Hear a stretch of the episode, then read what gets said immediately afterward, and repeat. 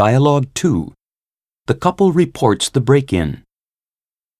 I'll just jot down the details. Uh, May I inquire why you're reporting a stolen teddy bear?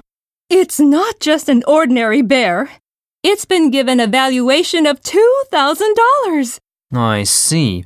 Didn't it cross your mind to keep it in the safe? No, we have a good alarm system. Or so I thought. I see. Well, a suspicious character was seen in your garden who's wanted for the crime of shoplifting. He may have been a prison inmate who escaped. If we can capture him, I think we'll be able to get a subsequent prosecution and retrieve your valuables for you. But we mustn't be hasty.